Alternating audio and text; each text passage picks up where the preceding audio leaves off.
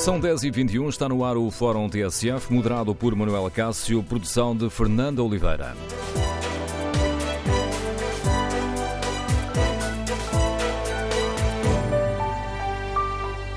Bom dia. No Fórum TSF de hoje queremos ouvir a sua opinião sobre toda esta polémica em torno da contagem do tempo de serviço dos professores. Compreende a ameaça de demissão do governo, feita por António Costa? Como avalia as reações dos outros líderes políticos ao longo destes dias? O PSD e o CDS saem fragilizados deste processo?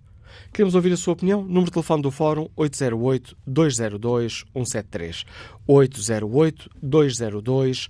173. Se preferir, pode participar no debate online, escrevendo a sua opinião no Facebook ou na página da TSF na internet. Aí pode também responder ao inquérito. Perguntamos aos nossos ouvintes se o PSD e o CDS saem fragilizados desta polémica. 55% dos ouvintes que já responderam ao inquérito consideram que sim, 44% têm opinião contrária. PSD e CDS não saem fragilizados desta polémica. Queremos, no fórum, ouvir a sua opinião. Quem são os vencedores e derrotados deste processo? Como avalia as críticas do Partido Comunista Português e do Bloco de Esquerda, com Jerónimo de Sousa a acusar o PS de calculismo eleitoral e de querer desfazer a atual correlação de forças no Parlamento, e com Catarina Martins a dizer que António Costa põe em causa a estabilidade porque as eleições europeias lhe estão a correr mal. E como avalia o comportamento do PSD e do CDS, que sexta-feira reafirmaram o apoio à proposta que tinham aprovado na Comissão Parlamentar de Educação e domingo vieram dizer que, afinal, não votarão no plenário da mesma forma que votaram na Comissão Parlamentar. PSD e CDS só aprovam a recuperação total do tempo de serviço dos professores se existirem salvaguardas financeiras. Queremos ouvir a sua opinião. De telefone do Fórum 808-202-173.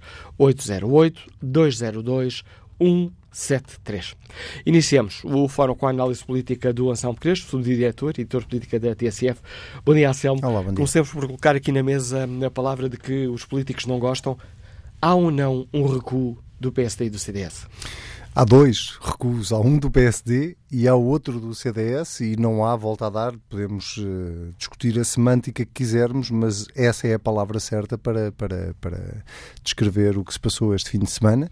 Um, eu acho que quer o, PSD, quer o CDS compreenderam rapidamente uh, que a decisão que tomaram na quinta-feira tinha não só Uh, um efeito um, interno muito nocivo, e aliás começou-se a perceber uh, pelas reações de várias uh, figuras ligadas à área do centro-direita, quer em artigos de opinião, quer, quer nas posições que foram tomando publicamente, que esta decisão do PSD e do CDS era completamente contra a natura. Uh, mas, sobretudo, o efeito eleitoral que esta decisão poderia ter uh, já nas eleições europeias, mas, sobretudo, depois nas eleições legislativas. E, portanto, uh, os dois partidos, não, não será por acaso que Rui Rio demorou tanto tempo para, para reagir. O, o PSD teve que entrar quase num processo de reflexão interna para tentar perceber como é que ia sair desta camisa de forças. Aliás, eu lembro-me na sexta-feira, quando estávamos aqui neste mesmo estúdio, a analisar a intervenção de António Costa, eu, o Pedro Marcos Lopes e o Pedro Adão e Silva, um, e, e, e, nos era perguntado se havia margem de recuo. Todos nós dizíamos que a margem de recuo era muito curta, uh, mas que não havia uh, outra forma de resolver isto, porque, caso contrário, o efeito eleitoral para o PSD e para o CDS seria muito nocivo. Portanto, há claramente um recuo, não há outra forma de colocar a questão, ainda que neste processo eh, eu acho claramente que não há inocentes e o Partido Socialista também não se portou bem eh, nesta questão dos professores em concreto. A demora na, na, resposta por parte do PSD, recordemos a polémica começou a noite alta, meia-noite, por volta da meia-noite, quinta-feira, eh, quando se começa a perceber qual é o sentido da votação e se percebe que PSD e CDS-PP tinham votado porque aquele texto foi votado, ao contrário do que disse Rui Rio, aquele texto foi votado, ponto a ponto, e tinham votado a recuperação integral do tempo de serviço, deixando cair aquela cláusula de salvaguarda, uh, basicamente, uh, e simplificando, dizia, bom, há esse pagamento se o país tiver condições uh, para o fazer, sem pôr a causa os compromissos internacionais. Depois, sexta-feira, começa toda esta polémica. Rui Rio fala domingo. Esta demora fragiliza a credibilidade do Rio, afeta a credibilidade do líder do PSD?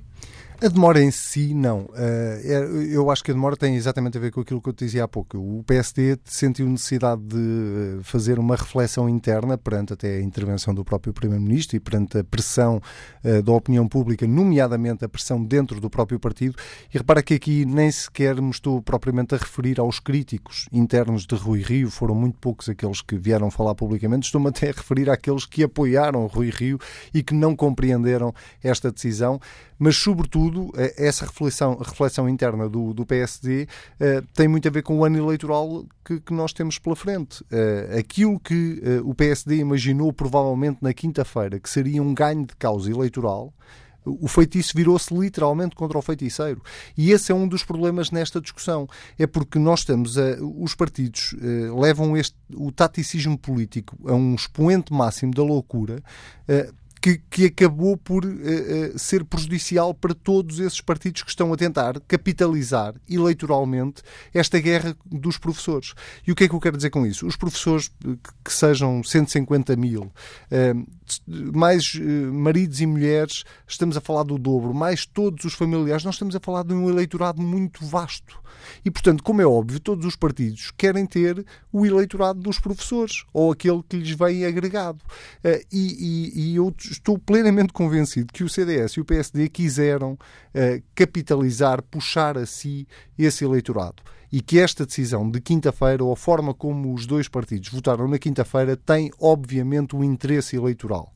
Só que uh, o feitiço virou-se virou contra o feiticeiro, sobretudo porque o eleitorado do PSD não compreenderá que o PSD entregue de mão beijada ao Partido Socialista aquela que era uma das principais bandeiras do PSD desde sempre, que é o rigor das contas públicas e o rigor orçamental. O PSD desde o início, e esse, nós temos que lhes fazer essa justiça, o PSD desde o início que sempre defendeu que os nove anos, desde o início, desde Rui Rio, depois há vários PSDs, eh, sempre defendeu que, que os nove anos tinham que ser reconhecidos eh, aos professores. Mas também disse desde o início que o, o, Parlamento não se podia substituir ao Governo e que quem tinha eh, que decidir essa matéria era o Governo. Ora, o que o PSD e o CDS tentaram fazer na quinta-feira, juntamente com o Bloco de Esquerda e com o Partido Comunista, mas esses, ao menos, nós temos que, que, que sublinhar também a coerência, sempre defenderam que iam batalhar no Parlamento por isso. O que o PSD e o CDS fizeram na quinta-feira foi, eh, de alguma forma, forçar o Governo a tomar uma decisão que o Governo não quer tomar. Eh, e António Costa, que é muito hábil politicamente, usou uh, esta, um, este amadurismo do PSD e do CDS de forma absolutamente magistral e conseguiu uh, que, que, por momentos, o país se esquecesse que foi o próprio Partido Socialista que andou com uma cenoura à frente dos olhos dos professores durante estes últimos dois anos a darem a entender que sim, que queria reconhecer os nove anos, quando na verdade não tinha nenhuma intenção de o fazer. E portanto isto é de facto de um amadurismo por parte do PSD e do CDS, amadurismo político, uh, leia-se, uh, que eu acho que, que, que não faz qualquer sentido. É admissível que, ou é possível que uh, Assunção Cristas e Rui Rio não soubessem o que é que os seus deputados estavam a votar quinta-feira à noite?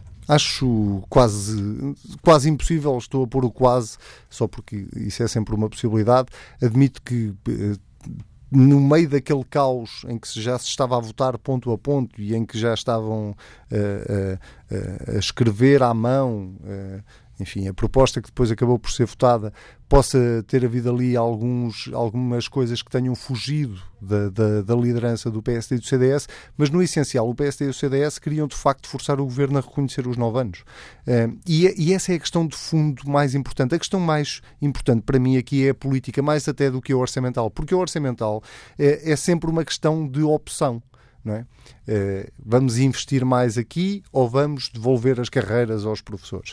Uh, vamos uh, aumentar impostos e, e, devolvemos. É sempre uma questão de opção. A questão aqui é, é, muito mais política e é a questão do princípio. O governo, desde o início, devia ter feito uma coisa muito simples, que era definir, definir um princípio em relação aos anos de carreira que estiveram congelados para os vários setores da administração pública, devia ter definido um princípio geral e abstrato que depois pudesse ser discutido caso a caso. O governo não o fez. E uh, uh, não o tendo feito, uh, nós deparamos com esta situação, que é os professores são dois anos, as outras carreiras já não é ano nenhum, noutros, noutras carreiras está-se a negociar outro tipo de compensações e já nem vamos falar dos privados, que sofreram com a crise, tal e qual como os funcionários públicos sofreram com a crise. Eh, porque uh, o que seria agora se uh, nós quiséssemos reconstituir a história, devolver tudo aquilo que foi resultado da austeridade imposta pela crise e agora nós temos, nós, olha, eu, tu, Manel, qualquer, qualquer trabalhador do setor privado, fosse bater à porta do governo a seguir a dizer: olha, nós queremos ser compensados de alguma forma pela sobretaxa que andamos a pagar.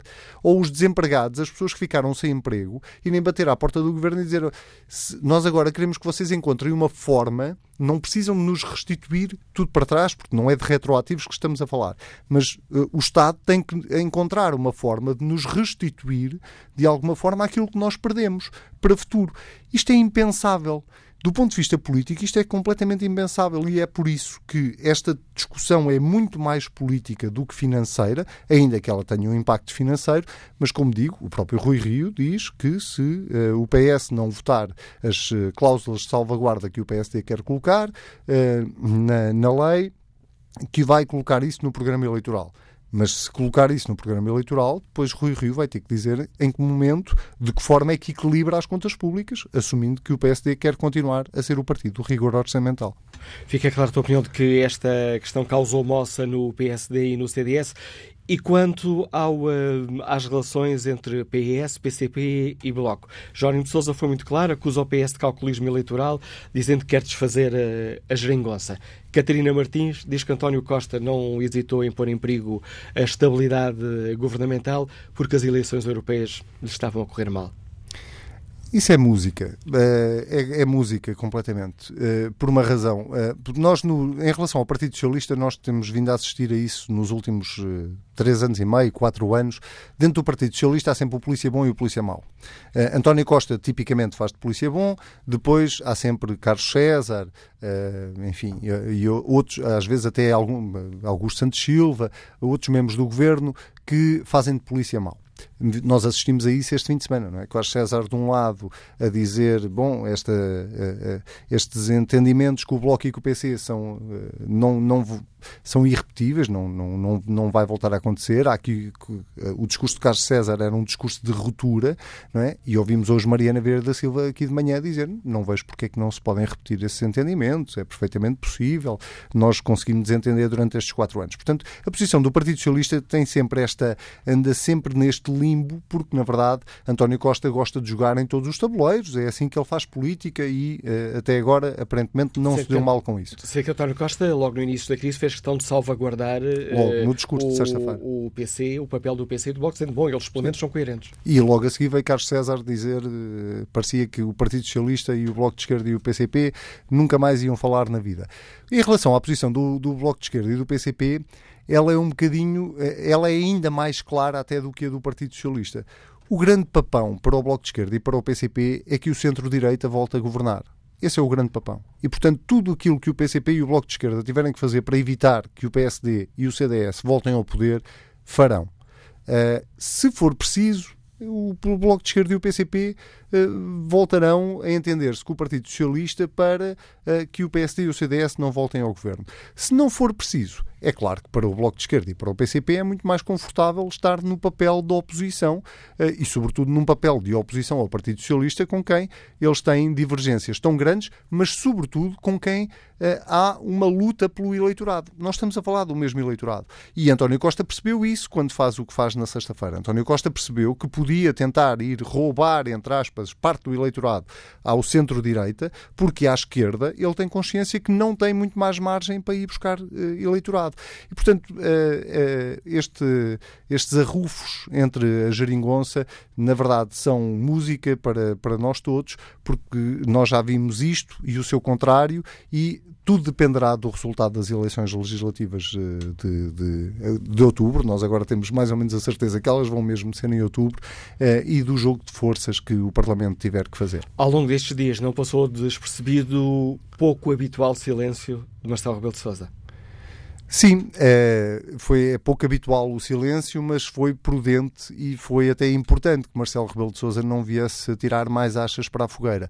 Até porque Marcelo Rebelo de Sousa sobre esta matéria já foi muito claro é, relativamente à questão dos professores. Ele já disse que a história não pode ser refeita, o que significa que é, o mais provável, se esta lei fosse é, aprovada em plenário, esta lei de, que foi é, aprovada em comissão na passada quinta-feira fosse aprovada em plenário, o mais provável era que Marcelo Rebelo de Sousa a vetasse. É claro que depois o Parlamento poderia sempre uh, confirmar a lei novamente uh, e aí a discussão ia para todo um outro nível. Marcelo Rebelo de Sousa entendeu, provavelmente, estou a tentar interpretar esse silêncio do Presidente da República, que não devia meter-se nesta guerra partidária. E, sobretudo, Marcelo Rebelo de Sousa sabe perfeitamente que todo, toda a dimensão que isto ganhou só, uh, só aconteceu desta forma porque nós estamos precisamente a três semanas das eleições europeias e a cinco meses das eleições legislativas. Nós já estamos todos em campanha eleitoral há muitos meses, já o dissemos aqui a propósito de outras circunstâncias, e portanto isso é cada vez mais evidente. E Marcelo Rebelo de Sousa entendeu, e bem, que o Presidente da República não deve meter-se nessas lutas partidárias. Com a análise do Anselmo Crespo, subdiretor e editor de política da TSF, está lançado o debate para o qual convido os nossos uh, ouvintes. É que olham para toda esta polémica que marcou os últimos dias em torno do tempo de serviço dos professores? Compreendem a ameaça de missão do governo feita por António Costa? E como avaliam as reações dos outros líderes políticos? E o PSD e o CDS, sem ou não fragilizados deste processo? Número de telefone do Fórum 808-202-173. 808-202-173. Bom dia, Francisco Ribeiro, é profissional de saúde, liga-nos do Seixal. Qual é a sua opinião? Bom dia, Manela Cássio. Muito bom dia ao Fórum. Olha, obrigado por ter escolhido este tema, porque realmente ele é extremamente importante para os dias que vivem. Uh, em relação às perguntas concretas que o Manela Cássio coloca, uh, quem sai pior uh, neste, nesta situação toda, obviamente, foi a direita. Porque andaram a pregoar durante os quatro anos do governo do Dr. Pedro Passos Coelho o rigor das contas públicas, que era preciso, que não se podia viver acima das possibilidades, e agora, de repente, num, numa clara uh, tentativa de uh, ganhar eleitorado, uh, vão aprovar uma coisa que nunca, em momento algum, se fossem governo, estaria sequer em cima da mesa, que é um despesismo. Porque quando alguém diz, ah, esta medida não vai ter custos, é falso. Do nada, nada se cria. Portanto, se vai, se vai, mesmo que fossem os 400 milhões, eh, mesmo que não sejam os 800 milhões avançados pelo, pelo Ministro dos Negócios Estrangeiros, uh, esses 400 milhões vão ter de vir de algum lado. E vão vir do, do sítio de sempre, que é do bolso dos portugueses. Porque é do bolso dos portugueses que vem o dinheiro para a banca, é do bolso dos portugueses que vem tudo. Agora, há uma pessoa que, na minha opinião, sai brutalmente fragilizada desta situação toda, e que ainda ninguém falou, que é o presidente da Frente Prof.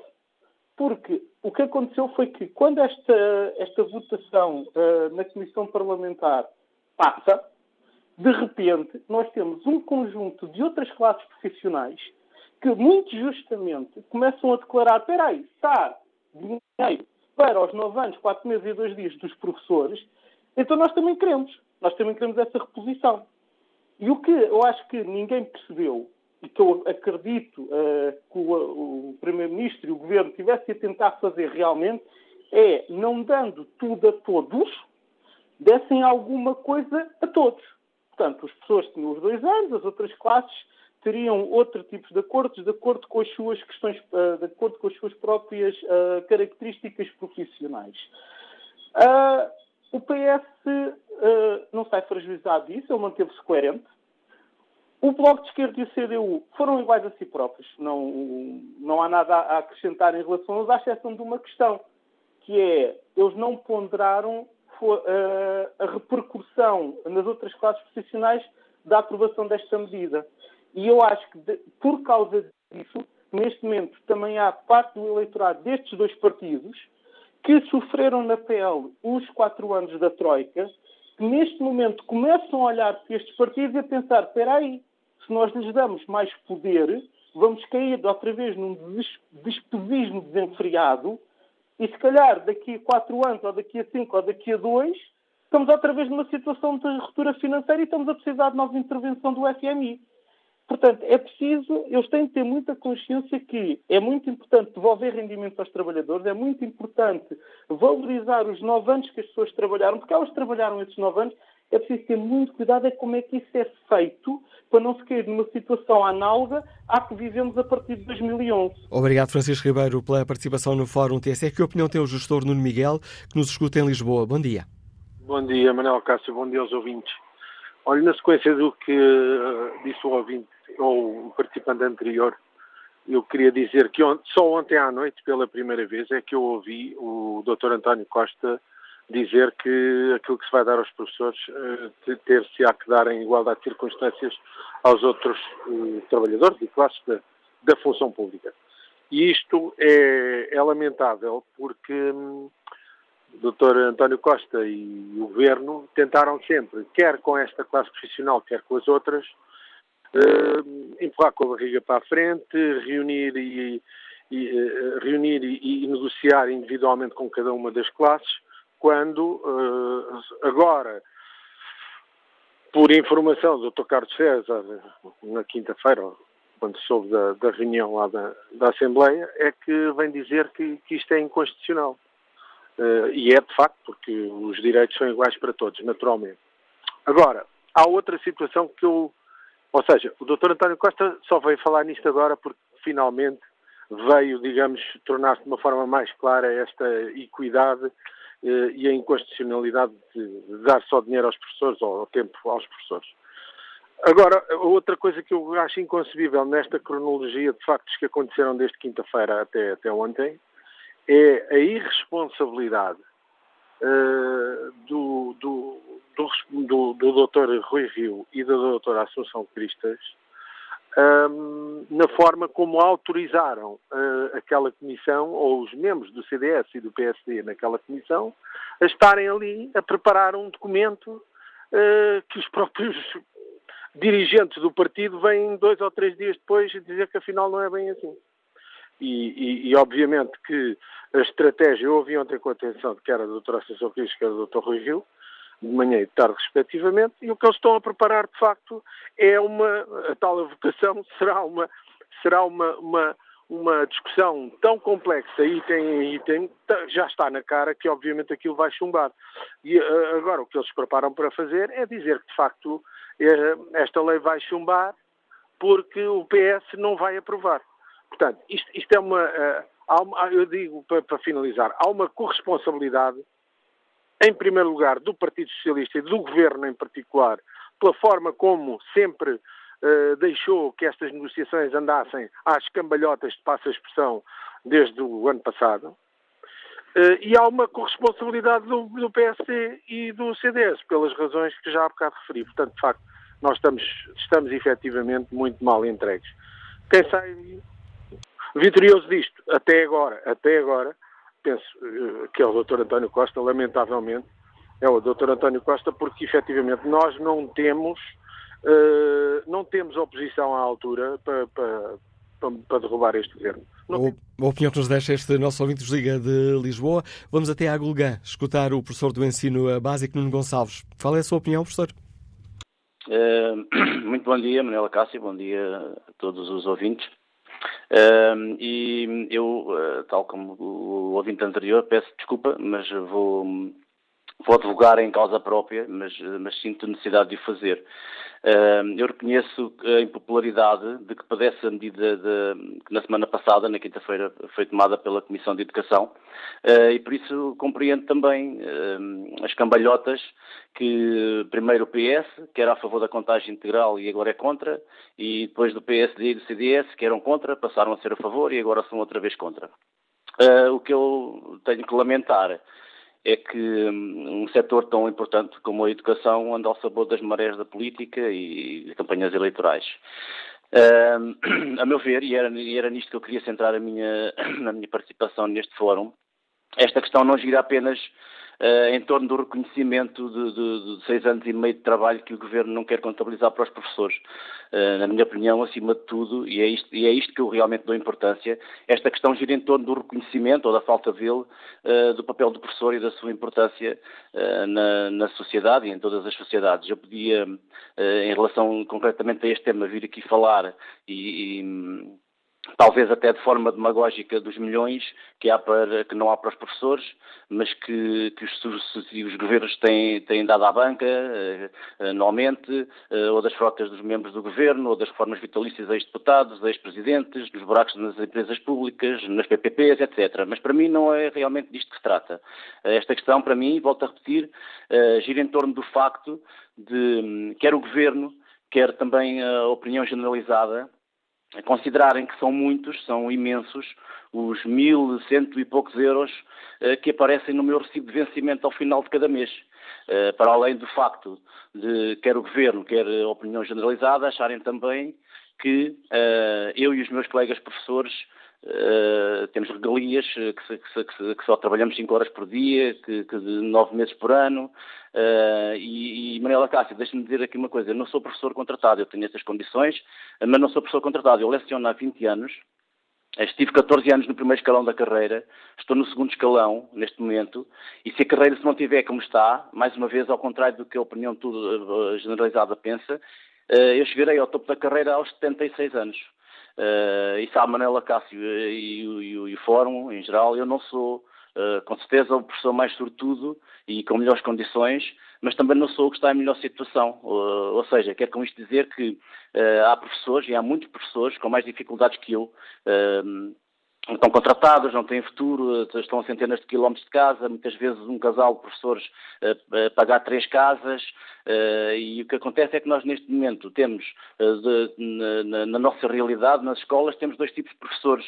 Uh, temos os que gostam muito do que fazem e o que o fazem sem condições e sem reconhecimento, e os que não gostam, mas que continuam porque não conseguem mudar de, de, de profissão ou de atividade. e num e noutro caso, a desmotivação é imensa, o desgaste é inevitável uh, e esta é uma realidade que, por muito nós não gostemos e por muito que eu uh, me bata contra, é incontornável. O que as pessoas, governantes, pais, população em geral, devem considerar não só nesta situação em concreto, mas em todas as situações que, que, dizem respeito à educação, é que se querem professores motivados, desgastados e contrariados, ou se pelo contrário uh, os querem uh, motivados e, e, competentes. Yeah. Uh, só para terminar, Manuela Cássio, em relação a esta propalada injustiça com as restantes carreiras e em relação a esta situação em concreto, a injustiça relacionada com as carreiras especiais da função pública, com as restantes carreiras, Uh, todos nós sabemos que uh, cada profissão tem, tem, tem, as suas características, esta é a minha opinião. Uh, por isso penso que não devemos comparar carreiras no que toca à contagem do tempo a considerar, no, no, descongelamento, tal como também não o fazemos, por exemplo, na, na, na, classificação de desgaste rápido, que algumas dessas carreiras têm, bem como na respectiva antecipação da reforma, fatores estes em que, na, nas quais a carreira de docente está prejudicada. Agradeço, tam agradeço também o seu testemunho a sua, e o e a opinião que nos deixa aqui Nuno Gonçalves, testemunho deste professor do ensino básico, nos Liga da Colgã. Bom dia, João Matos, é bancário, está na Portela. Qual é a sua opinião? Bom dia, Manuel Cássio. Eu penso que a habilidade de Costa e as posições inconsistentes do, do PSD e CDS vão trazer prejuízos a estes três partidos. Porque, digamos, o povo português, naturalmente, percepciona, ao longo destes 45 anos de democracia, eh, que as habilidades não podem ser eh, compensadas, e as, nem as chantagens. E, portanto, eh, estou convencido que serão punidos os três nas urnas. portanto, ah, no país, disse o seu. O, o Anselmo Crespo. O, o Anselmo Crespo. Há aquela posição dúplice do costume, não é?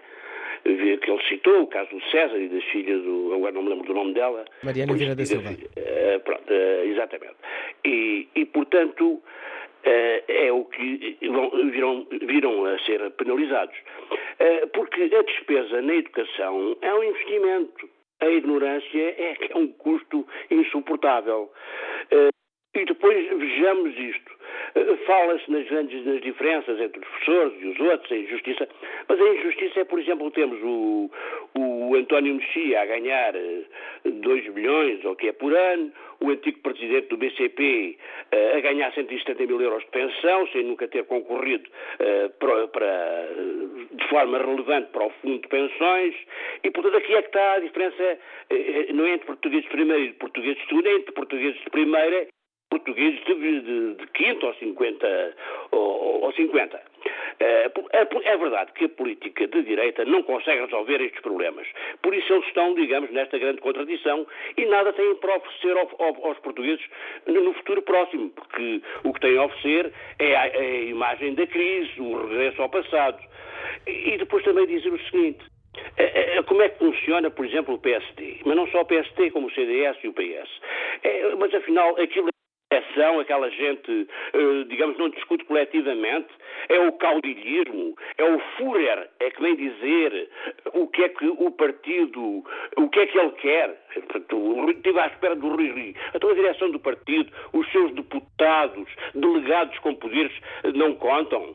Eh, é, portanto, são estes partidos, digamos, com esta consistência, que é inconsistente, que querem governar Portugal. Fica assim claro a opinião de João Matos, a que agradeço também a participação neste fórum. Bom dia, Diogo Vieira, é estudante, escuta-nos no Montijo. Qual é a sua opinião? Olá, muito bom dia. Um, bem, em, primeiro lugar, uh, eu queria deixar aqui a minha posição sobre o assunto, é que eu acho que todas as carreiras, não só apenas dos professores, mas todas devem ser descongeladas. Agora, sendo, uh, tendo em conta que isso é possível, não sendo possível, não, não parece haver outra solução senão uh, o adiamento de, de, de descongelamento das carreiras. Em segundo lugar, e porque neste caso apela-se acima de tudo ao centro de responsabilidade de cada um dos partidos, como dizer que esta é uma lei irresponsável uh, e diga-se até eleitoralista. Trata-se, portanto, de um exercício de grande irresponsabilidade por parte da oposição ao provar e coloca em causa todo o trabalho que tem vindo a ser feito nos últimos três anos. Por outro lado, na minha opinião, eu diria uh, que, é um, que, é um, que é uma posição decente e responsável de, de, António Costa ao desvendar o jogo e dizer que querem avançar com este disparate ou ganhar juízo e recuar. Uh, concordo com Mariana Vera da Silva quando diz que isto é de uma peça de teatro. Porque é que o PSD e o CDS mudaram de oposição, uh, de posição? Uh, esta é, é, prova de hipocrisia que foi tida pela direita em todo este caso. Foi um tiro nos pés neste momento tem toda a opinião pública contra o PSD e contra o CDS e com razão. Agora, não há outra alternativa senão recuar, mas eh, agora o Rio Rio e a São Cristiano não sabem como. E é uma prova de desorientação. Por último, eh, só quero dizer que é bom que o PSD e o CDS tomem consciência das consequências do que é aprovar esta lei e que não a aprovem. Caso contrário, tem que, tem que ser feitas eleições antecipadas para colocar isto tudo em pratos limpos. Com a opinião de Diogo Vieira, que estamos ao fim da primeira parte, da primeira hora deste Fórum TSF. Espreito ainda nos segundos como resto aqui o debate online. Fernando Fernandes escreve Há decisões que não se apagam, como foi a aprovação na quinta-feira sem qualquer salvaguarda, e momentos que ficam gravados, como a satisfação das duas deputadas do PSD e do CDS. O que é difícil entender sobre a direita é como é que o aumento do ordenado mínimo punha em causa as contas do país e a devolução total aos professores era confortável. Se as contas do governo estão erradas, por que os partidos de direita não apresentam então as verdadeiras contas? Pergunta Fernando Fernandes. Quanto ao inquérito que está na página da TSF na internet, o PSD e o CDS saem fragilizados desta polémica. 59% dos ouvintes que já responderam ao inquérito consideram que sim, PSD e CDS saem fragilizados. Vamos retomar este debate já a seguir ao noticiário.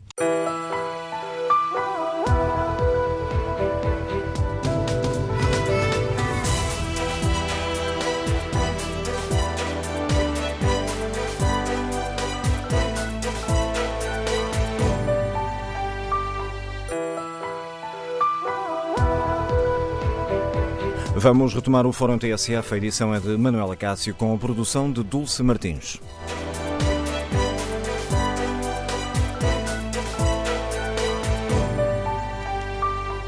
Retomamos este Fórum TSF, onde analisamos a polémica em torno da recuperação do tempo de serviço de professores e perguntamos aos nossos ouvintes que opinião têm, compreendem a ameaça de missão do governo que foi feita por António Costa, como avaliam as reações dos outros líderes políticos.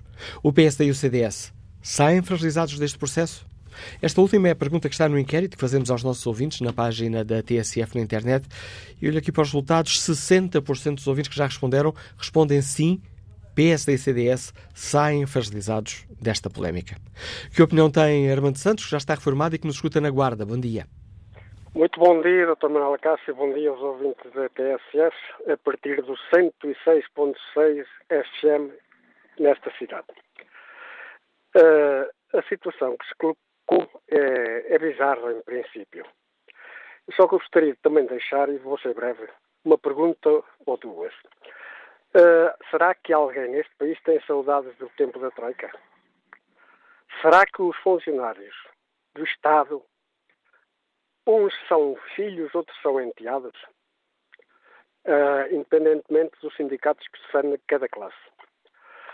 Eu gostaria de frisar uma, uma situação que está nesta hora a acontecer aqui no país ao nosso lado. Uh, o senhor Presidente da França no início de janeiro, colocou 100 euros em cada ordenado mínimo nacional. Logo, à partida, violou os déficits do país. E, quer queiramos, quer não, a França está super aflita para que não veja um FMI com os olhos tipo ave da butre lá em cima olhar para a França, que está neste momento. A França está aflita, não consegue tapar-se perante a comunidade europeia e perante os restantes países. Quanto à situação em Portugal, aquilo que se passou na Assembleia da República, os partidos da esquerda já toda a gente sabia qual era a sua filosofia, eles não fugiram dela. Agora, os dois partidos da direita, o CDS e o PSD, eh, francamente, vejo que estão a precisar, se estiverem em terra ou em mar, um GPS para a terra e uma bússola para o mar, porque a cabeça está totalmente perdida. Uh, a, centri a centrifugação do cérebro dessa gente não está boa. É só, muito bom dia e obrigado. A opinião que nos deixa Armando Santos. Bom dia, António Barreiras, professor, liga-nos de Corroios. Como é que olha para toda esta polémica? Bom dia. Antes de mais, eu gostaria de dizer que eu sou militante do Partido Socialista com cotas em dia, que é para não ver o, perigo de ser expulso por não ter as cotas em dia. Isso aí eu, eu gosto, gosto de cumprir com todos os meus com todas as minhas obrigações, mas como é que eu olho para esta polémica?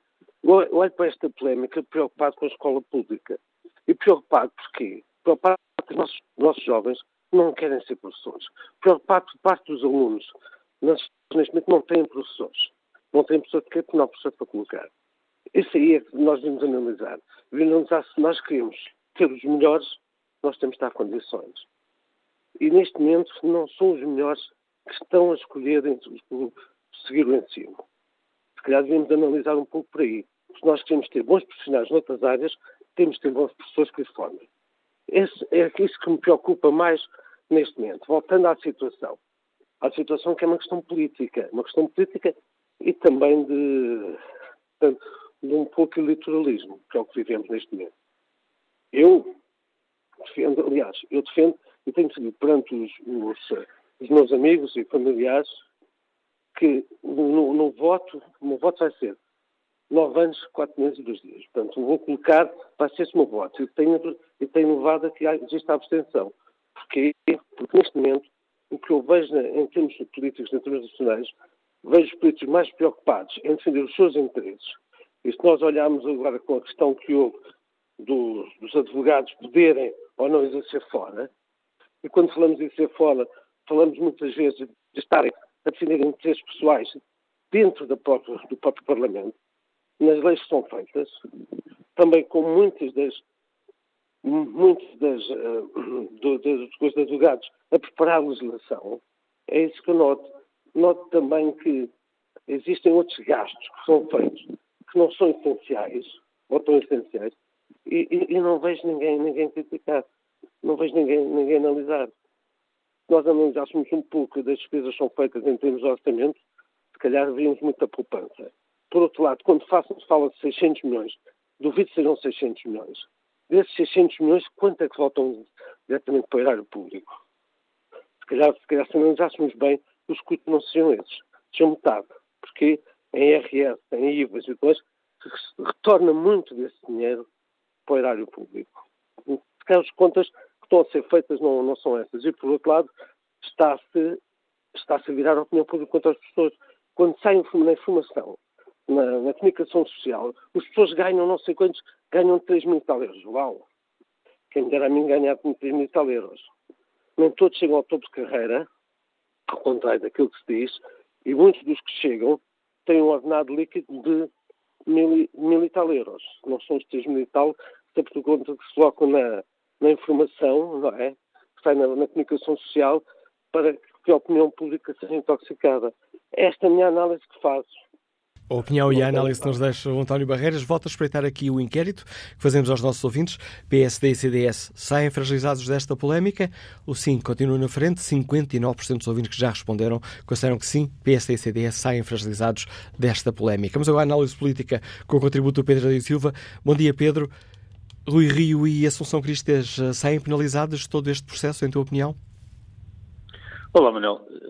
Julgo que sim, mas quer dizer, eh, eu dizer que não são os mais penalizados. Eu acho que quem sai mais penalizado disto é, é o diálogo eh, e o debate público em Portugal sobre é, o conjunto das carreiras na administração pública.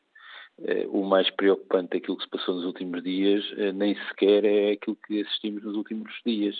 É a forma como isso se pode projetar para o próximo ciclo político depois das legislativas. Porque, na verdade, e isso é natural, estamos a concentrar-nos muito eh, nos incidentes desde quinta-feira eh, e, e, aliás, a discutir muito eh, o impacto orçamental e o impacto sobre a despesa estrutural eh, da, daquilo que foi discutido na quinta-feira e, e aquilo que seria aprovado eh, pelo juízo já não vai ser, decorrendo da, da, do voto conjunto do PSD, do CDS, do PCP e do Bloco de Esquerda na Comissão de Educação, eh, e com isso esquecemos questões, a meu ver, mais preocupantes eh, e que é aquilo que vai ficar destes dias.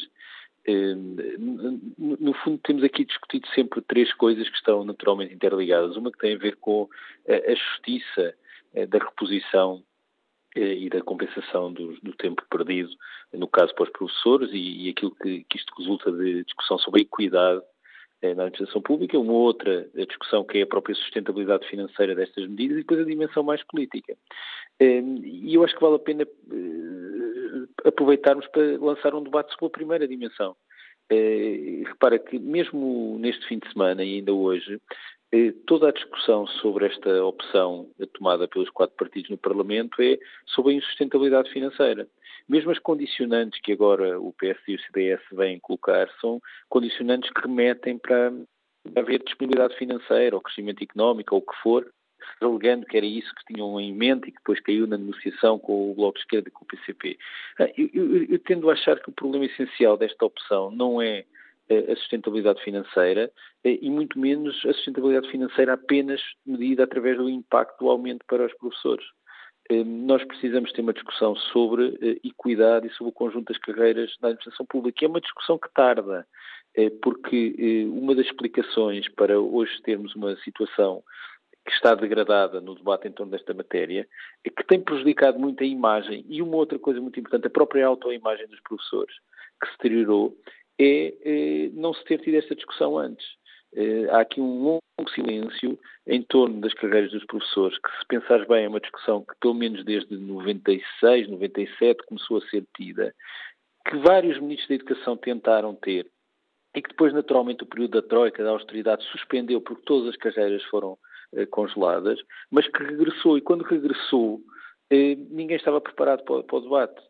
Hum, e nós devemos, por um lado, eh, saber se faz sentido haver carreiras da administração pública que têm critérios de progressão muito diferentes umas das outras. Algumas em que, diga-se o que se quiser, o tempo é um fator eh, primordial da progressão e outras onde não é.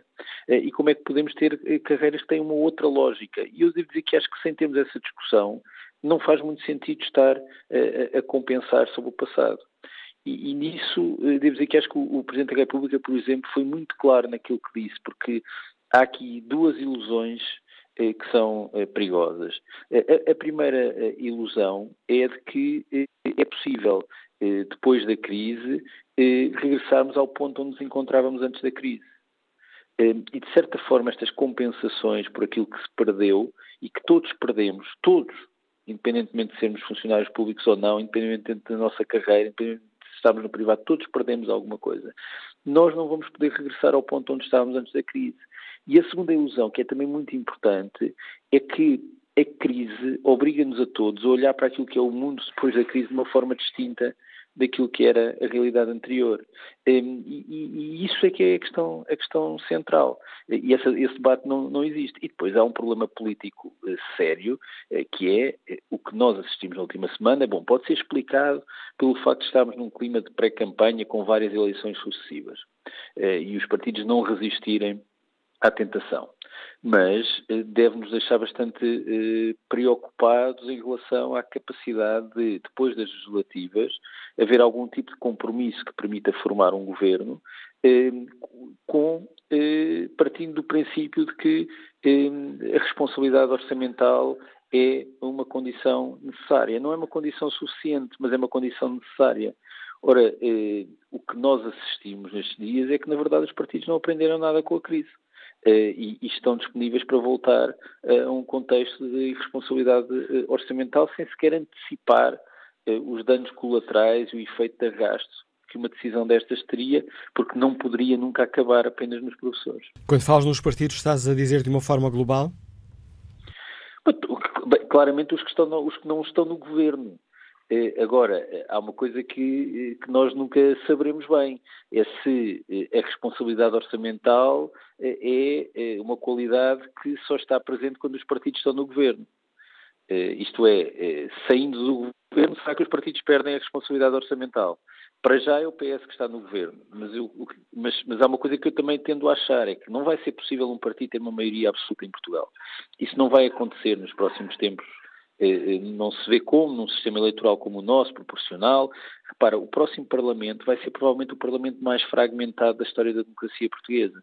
Vamos ter mais partidos do que alguma vez tivemos com representação parlamentar e, portanto, estamos-nos sempre a afastar da ideia de maiorias de um só partido e a aproximar-nos daquilo que é a própria natureza do nosso sistema, que é um sistema proporcional, isto é, governos que dependem de coligações, podem ser coligações no Parlamento, podem ser coligações no Conselho de Ministros, mas algum tipo de coligação previsivelmente, eh, podemos ter mais deputados do PAN eh, e a Aliança pode eleger um deputado, ou dois. Portanto, vamos ter mais partidos. Ora, como é que nós vamos ter mais partidos em necessidade de consenso e de compromissos e, ao mesmo tempo, eh, eh termos um, um, padrão de responsabilidade orçamental? Eh, eh, estas coisas parecem ser difíceis de gerir e os sinais da, da semana passada é isso que nos deixam de preocupação, é porque nós andamos a evitar ter esta discussão em que os principais prejudicados são os professores. Quer dizer, há, há, uma sensação que eu acho que perpassa um pouco por toda a gente, é que aconteça o que acontecer, dessas voltas que se der, dificilmente os professores terão aquilo que reivindicam. É porque isto teria aqui eh, consequências eh, não apenas naquilo que tem a ver com a despesa associada eh, à recuperação dos professores, mas abriria aqui um precedente uma espécie de caixa de Pandora eh, em que todos os outros reclamariam com legitimidade compensações equivalentes. Ah, e isso não é possível. Portanto, como é que nós vamos conseguir ter uma solução de governo que garanta eh, a responsabilidade orçamental e que, ao mesmo tempo, tenha capacidade de, entendimento, de gerar compromisso em torno de matérias essenciais. E esta questão das carreiras na administração pública, nós tendemos, aliás, andamos também há anos a falar da reforma do Estado, a reforma do Estado. Bom, a reforma do Estado é uma de duas coisas. Ou é uma discussão metateórica que depois resulta em 15 páginas escritas a letra 18 e que não se traduzem em nada, ou é uma discussão, por exemplo, sobre carreiras eh, na administração pública. Mas essa discussão sobre carreiras na administração pública, pelos vistos, é inviável. Não a conseguimos ter. É porque o problema não é discutir a coerência e a racionalidade das carreiras. É saber se, num momento X, há condições económicas para aumentar uh, as remunerações. Ah, e não é só isso até porque estamos sempre condenados a aumentar a despesa estrutural e não a racionalizar aquilo que é eh, o funcionamento da administração pública. Numa altura que nos aproximamos de eleições, há vencedores e derrotados deste processo? Bom, há, há, um óbvio vencedor, não é? Que é o Primeiro-Ministro. Isso, isso julgo que não há grandes dúvidas. A questão é, e esta vitória do Primeiro-Ministro neste momento, do ponto de vista tático, é óbvia. E do ponto de vista estratégico, o que é que ganhou exatamente? Bom, ganhou é ficar um bocado com o monopólio da responsabilidade orçamental.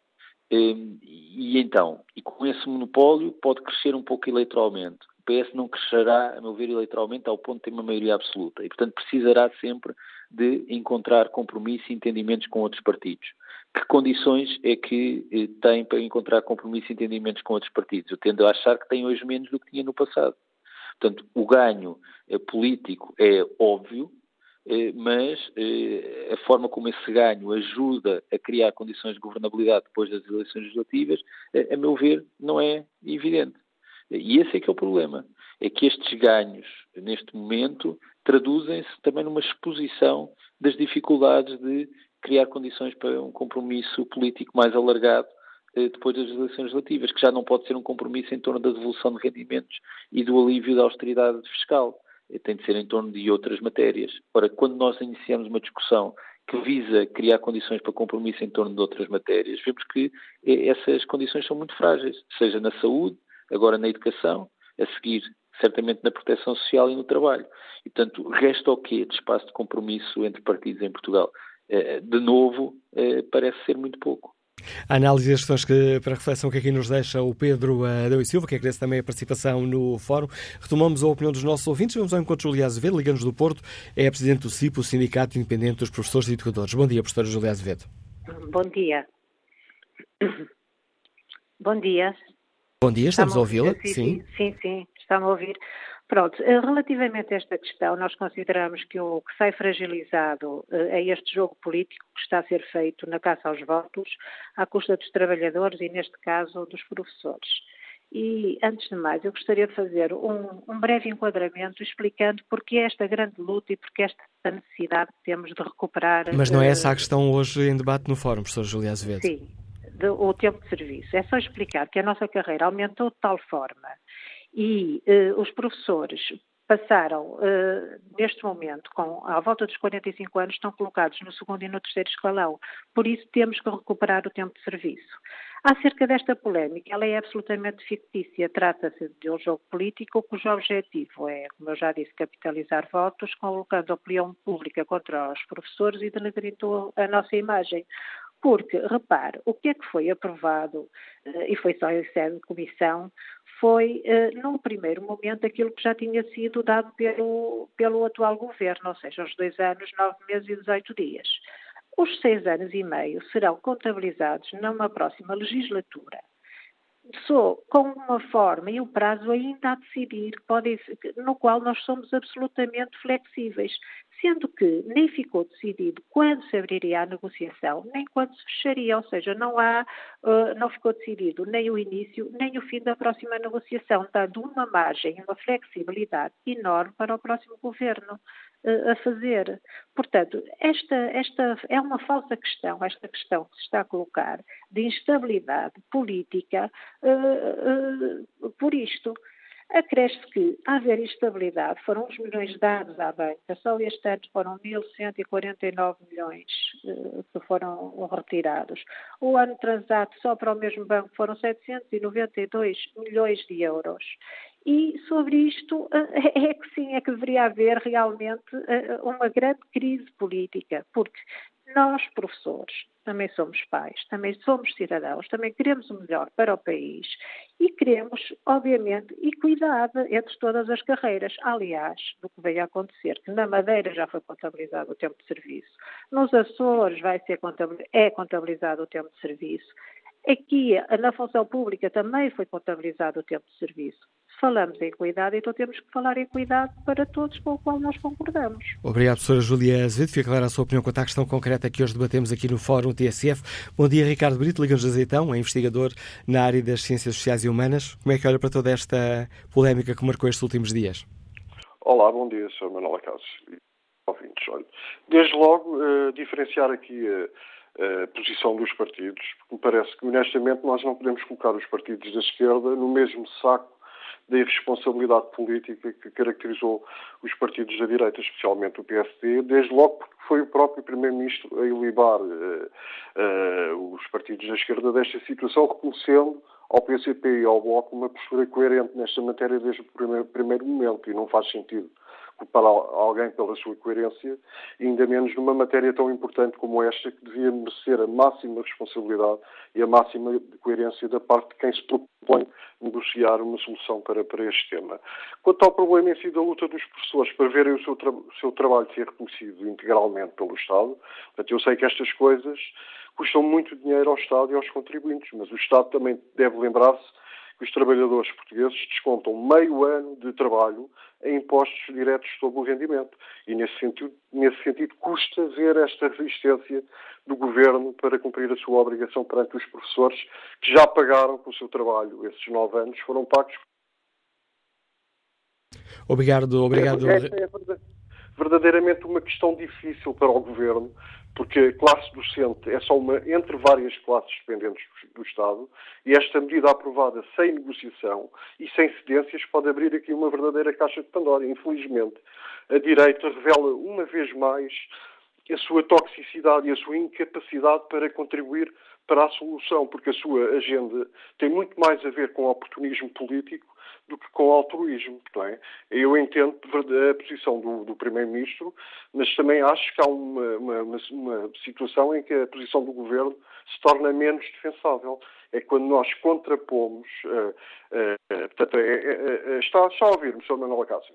Estamos a ouvi-lo. Houve ali uma, ah, uma, okay. um silêncio durante uns tempos, mas agora estamos a ouvi-lo. Ok, então onde é que a posição do Governo se torna menos defensável no meu ponto de vista? É quando nós contra, contrapomos esta, esta ameaça do Governo em demitir-se caso seja obrigado a lidar com este imprevisto orçamental e se nos lembrarmos da solicitude do Governo face aos, aos imprevistos que a banca gerou no país. E, nesse caso, nós estávamos a falar de buracos gigantescos de milhares de milhões de euros, resultantes em grande parte de uma má gestão dos bancos e de uma inoperância incompreensível da parte do regulador. Mas, nessa altura, a resposta e a compreensão do governo foi totalmente diferente.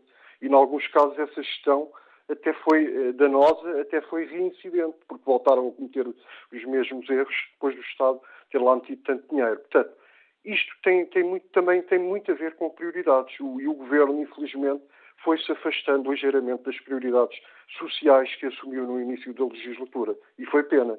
Portanto, o Primeiro-Ministro deve, deve lembrar-se que a maioria dos portugueses, como eu, conhecem o esforço e o mérito desta solução governativa à esquerda.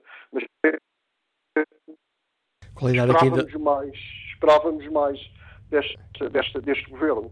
Portanto, chegou, eu, eu julgo que chegou o momento e dos partidos eh, que, que, constituíram esta solução de renovarem e aprofundarem os objetivos políticos que, que, que estiveram no início desta uh, aliança, com base no maior compromisso e envolvimento dos partidos que tornaram possível eh, esta esperança coletiva. A opinião de Ricardo Brito, aqui marcada por algum ou dois eh, problemas aqui na ligação por telemóveis, sim, julgo que foi perfeitamente compreensível a opinião deste nosso ouvinte. Que opinião tem, que opinião tem João Moreira, que nos escuta em Monção? Bom dia.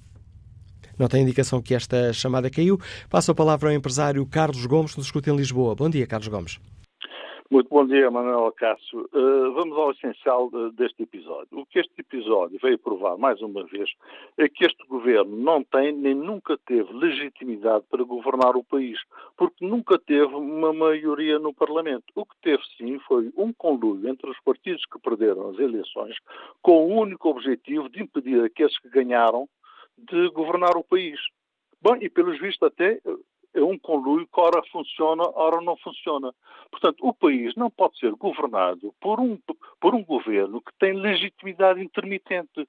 O Presidente da República já muito já devia ter intervindo, pondo um fim a esta geringonça. Era o que faria o professor Cavaco Silva se nós estivéssemos no final do mandato. Bem, de certo modo, os portugueses foram chamados a pronunciar sobre a legitimidade deste governo através das eleições presidenciais.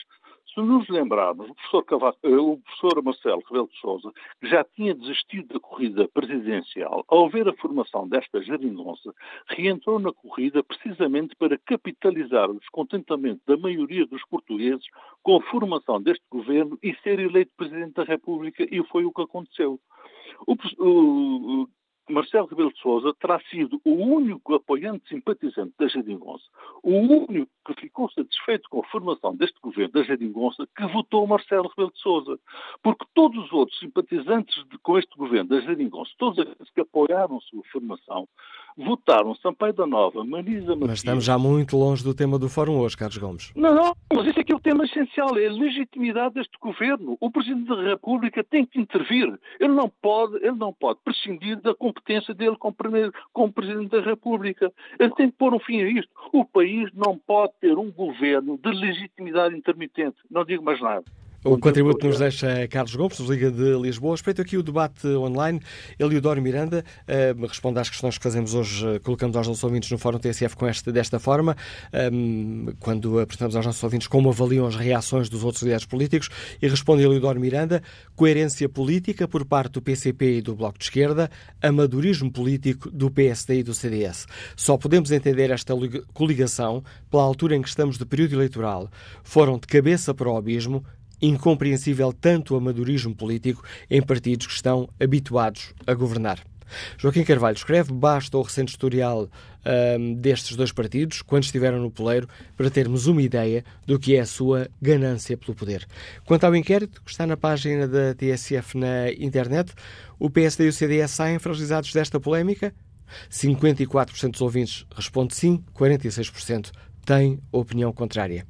E que opinião tem o Pedro Marcos Lopes? Bom dia, Pedro.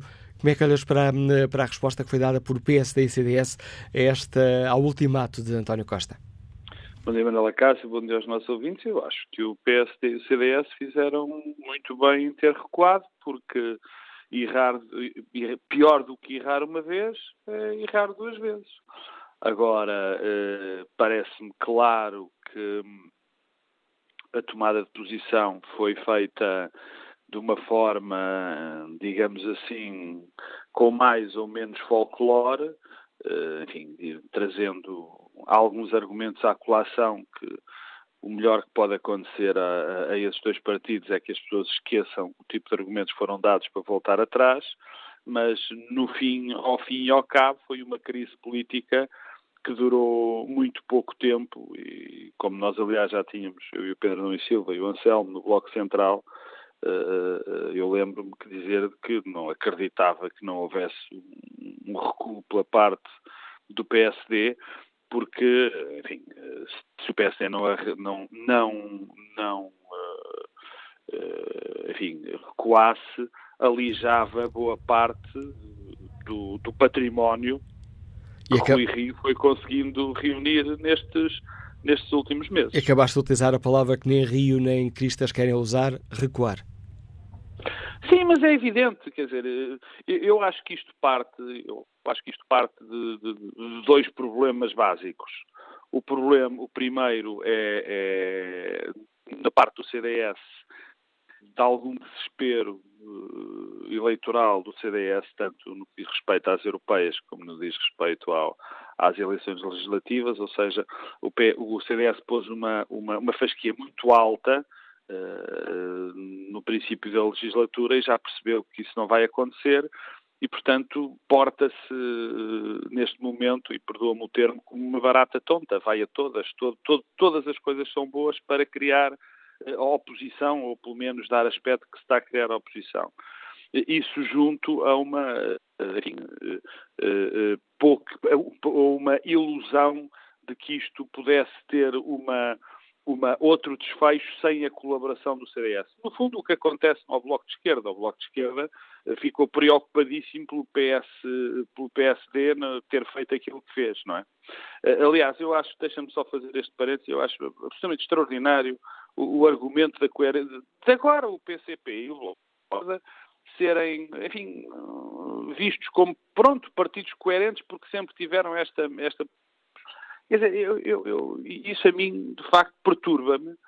Uh, dois partidos serem elogiados pelo facto de quererem que a despesa, que, que a despesa fixa do Estado aumente de uma maneira que não permitiria ter umas finanças públicas, umas, umas, finanças públicas minimamente equilibradas. Portanto, são partidos que dizem, bom, são coerentes, é verdade que eles querem desfazer o equilíbrio das finanças públicas, mas ao menos são coerentes. Isto é um argumento que, de facto, não, não, não passa pela cabeça que seja defensável, que as pessoas acham, achem isto defensável. Bem como esta história de, de Rui Rio, e Uh, isto, eu acho que isto é, é, preciso ser dito. Este argumento, tanto do Rio Rio da Assunção Cristas, como dizer que se as condições financeiras propiciassem, podíamos devolver este dinheiro, este, em termos muito simples, este dinheiro que no fundo o que resulta da, da reposição do tempo de trabalho é, é, dinheiro. Se as condições financeiras fossem boas, quer dizer, e se as condições financeiras no outro ano fossem maus,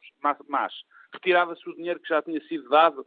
Quer dizer, isto é o que eu chamo o tal, o, o tal folclore que o PSD e o CDS utilizaram para, para fazer algo que tinham que fazer, que era evidente. A segunda coisa é um, eu nem sei como é que lhe hei de chamar, mas há falta de melhor palavra, amadorismo como é que é possível o PSD ter votado isto e ter passado a sensação perfeita, eh, passados dois dias, que não percebeu bem aquilo que tinha votado.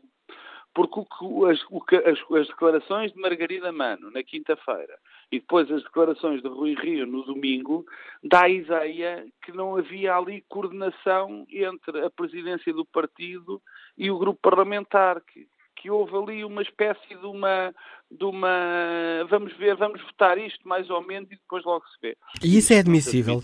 É, em tua opinião? É... Que, que, não, os líderes é. que os líderes, tanto do PSD como do CDS, não soubessem o que é que estava a ser votado? Não, não é. Eu, eu quer dizer, eu, repara uma coisa, é, é evidente que isto é facilmente desmentível. Os, os, presidentes vão dizer que sabiam. Agora, a sensação permanente, a perfeita e aquilo que foi dito dá toda a sensação que não sabia. Quer dizer, eu não posso imaginar. Eu acho que ninguém. Ó oh, oh, Manela Cássio, o Rui Rio pode ter todos os defeitos do mundo, mas tem feito uma oposição séria, com um caminho bem marcado e uma oposição difícil, que é uma oposição que é feita desta forma. Uh, em, em resumo, nós votamos aquilo com que concordarmos que é melhor para o país venha essa proposta do PCP, venha essa proposta do PS, venha de outra. Portanto, nós temos este rumo, nós achamos que é isto que está certo. Com muito cuidado no equilíbrio orçamental, com muito, com muito cuidado naquilo que nós convencionamos chamar o despesismo. Ora bem, este tem sido, isto é um caminho difícil, porque é muito mais fácil fazer a oposição pela oposição, dizer sempre não. Eu não consigo perceber, como é evidente, não é entendível, que de repente uh, Rui Rio tenha dito: bom, vamos deixar, apesar deste ano não ser muito dinheiro, vamos, uh, vamos deixar passar isto e depois, porque pode, nos próximos anos cresce muito, mas logo se vê. Eu não, não posso acreditar, nem posso acreditar que seja minimamente ponderado, ou pelo menos foi um erro brutal dizer, bom, não se paga em dinheiro, mas paga-se em falta, em, em mais férias ou antecipação de reformas. Meu Deus, isto cria. E isso também é uma... é dinheiro. Claro, não é só dinheiro. É, é, é, é dinheiro, Manuela Cássio, é outra coisa. É um desequilíbrio, é uma desigualdade brutal entre todos os portugueses. A desigualdade já foi criada eh, durante a crise. Normalmente as crises trazem isso, mais desigualdade. Os funcionários privados sofreram muito mais que os funcionários públicos, que também sofreram. E dos funcionários públicos, uns sofreram mais e outros sofreram menos. Os professores acham que têm que ser os únicos que não, deviam, que, que não, que não têm de sofrer. Estão no seu direito a achar isso. Mas para lá, para isso está o governo e para isso estão os partidos, para equilibrar as situações. Agora, tentar pagar isso que já para mim é um crime, porque todos passamos, não se pode reescrever, todos passamos por problemas, não se pode reescrever a história. Agora, não vamos dar dinheiro, mas vamos antecipar as reformas. Quer dizer, e os enfermeiros? E os mineiros? E os jornalistas? E os, os, os, os militares? Dizer, isto não se pode ser resolvido, resolvido assim. Portanto, eu acho que foi um péssimo momento de, de Rui Rio. Espero que ele volte uh, à, à, boa forma, digamos assim, e que isto tenha sido só um, um, momento muito mau, porque nós precisamos de uma oposição credível, que estava a ser credível e que estava a ser boa e que estava, sobretudo, a ser séria. E, portanto, este recuo está feito, o segundo erro não foi feito, vamos ver se não volta a acontecer. E que imagem deixa um líder que não aceita responder a perguntas dos jornalistas sobre esta questão?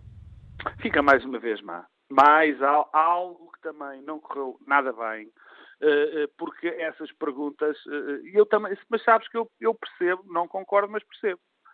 Porque tinha que responder a estas perguntas que eu acabei de fazer, no fundo, quer dizer, digam-me lá uma coisa, então a situação financeira como é que era? Se a situação financeira melhor, essas cláusulas de salvaguarda, que tanto o CDS como a PSD agora danam, mãos cheias de nada, que não querem dizer rigorosamente nada, porque uma cláusula, o que é que era? A situação financeira, eu volto a repetir, para se perceber, só se aumentava, só se, se repunham, só se devolvia este, estes valores ao, aos professores. E claro que é bom lembrar que as outras classes profissionais também teriam toda a legitimidade para também pedir esta, estas devoluções, já não falando dos privados. É bom que isto fique claro, não é? Mas então, devolvia-se, para usar um termo mais fácil, a esta gente toda nos anos em que estivesse a situação financeira estivesse boa, em que a conjuntura internacional estivesse boa e noutros anos onde a situação financeira estivesse má, já não se ouvia? Essa era a primeira pergunta. A segunda pergunta seria, olha, desculpa, então explico lá uma coisa. Os outros que também foram prejudicados teriam as suas reformas antecipadas também, teriam mais férias. Isto não faria sentido. E, portanto, Rui Rio percebeu que não podia responder a isto. E, ah, e a terceira questão é que se ele diz que não havia dinheiro, que de facto o impacto era pequeno, ele que dissesse então como é que, quais eram os números que tinha. Também se esqueceu de dizer isso. E, portanto, foi algo. E, e eu percebo que ele não tivesse aceitado perguntas, porque ó, espero, eu esperava que os jornalistas lhe, lhe perguntassem isso. Perguntassem isso. Por isso é que eu digo, foi um, um, um, um mau passo. Mas sabes, Manel, e se me permites, para o CDS ficou claro, foi um mau passo para o PSD, também já, já o disse várias vezes, nesta intervenção, bastava. O, P, o PCP e o Bloco de Esquerda já disse, acho, acho, acho inqualificável as pessoas dizerem, ah, bom, foram coerentes, foram coerentes. Também, se coerência é dar cabo das finanças públicas de um país, é santa coerência, quer dizer, isto é, é, não se pode olhar para isto. O PS sai bem, mas também, vamos lá ver, a questão de, de, da habilidade de, de, de António Costa, de ter tido, obviamente, uma postura séria e que as pessoas passam por austera e, portanto, que teve cuidado nas finanças públicas. Isso é algo que agrada muito a um eleitorado que o, o, o António Costa já percebeu que tem de conquistar para ter mais votos, para se tentar chegar à, maioria, à maioria absoluta. Isso parece-me claro que o PS sai mais, sai melhor deste, deste problema que o PSD e o CDS gentilmente lhe cederam. Quer dizer, o PSD e o CDS agora vão dizer, bom, porque o PS estava estava a ver a sua vida andar para trás nas europeias, pois, agora com esta ajuda do PS e do CDS, se calhar o PS vai estar melhor. Mas quando eu digo que o PS também não esteve bem, é porque ficou claro que também havia esse aproveitamento, mas depois porque também não traz à colação algo que é importante, que é de falarmos de uma vez por, por, todas da questão da progressão nas carreiras, da questão da avaliação dos professores. Nós andamos com esta brincadeira para aí há 20 anos. Eu, eu já não me lembro do número de fóruns, Manela Cássio, que nós já fizemos por causa das contestações dos professores. E esta tem uma base sempre que tem muito a ver com as avaliações do, dos professores. E não me venham com a conversa que os professores já são avaliados, porque aquilo não é bem uma avaliação. Quer dizer, e como também temos um problema na redefinição das carreiras de toda a função pública. Portanto, vamos o, que é que isto também vai resolver e vai ser mau para todo o sistema. É que mais uma vai resultar e mais uma vez vai ser mau para o sistema. É que mais uma vez vamos deixar caímos neste, nesta conversa que é importante, política, e deixamos por resolver os reais problemas do funcionamento das carreiras, da avaliação dos professores e do resto da, da, da, das profissões na, na, na, função pública. O alerta, o alerta e a opinião do, e a análise do Pedro uh, Marcos Lopes a marcar também este Fórum TSF e que opinião tem o engenheiro agrónimo Carlos Ribeiro que nos escuta em Castelo Branco. Bom dia. Bom dia, como está? Olha, eh, portanto, eu faço minhas palavras do vosso comentador, que tocou no assunto. As pessoas, para subir nas carreiras, teriam que fazer concursos. Não somos todos iguais, somos todos diferentes. As impressões digitais dizem isso, os géneros dizem isso, não é? Portanto, se nós somos todos diferentes, tem que haver provas de avaliação para subir nas carreiras. E, e, e, e portanto, o fundamental está aí. Acabávamos com esta macacada, desculpa a palavra, que há, de todos somos, somos todos iguais, portanto, todos, todos temos que, que, que, que, subir automaticamente nas carreiras. Não, é mentira, somos todos diferentes. Portanto, o, o mal está não só agora nos professores, mas está noutras carreiras públicas, nas câmaras é um escândalo, é que não sobem por competência, sobem por tempo de serviço. Portanto, é, é aqui que está, digamos, o fulcro de, de, deste mal generalizado no funcionalismo público. Muito obrigado, sim. Opinião de Carlos Ribeiro. Vamos agora escutar a Alvina Reis, educadora de infância, Liga-nos da Povo de Varzim. Bom dia. Muito bom dia. Olha, eh, vamos ser sérios. Vamos ser sérios e falar a verdade.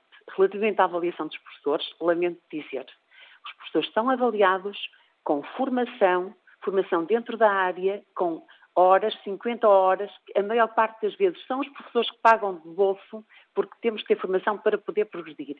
Temos observação de aulas por outros colegas que nos dão uma nota para podermos ter bom, muito bom ou excelente. E se não tivermos muito bom ou excelente em dois momentos da carreira, ficamos parados e não progredimos. Sejamos sérios, consultem os documentos e fiquem informados relativamente às observações que falam, falam relativamente à avaliação dos professores.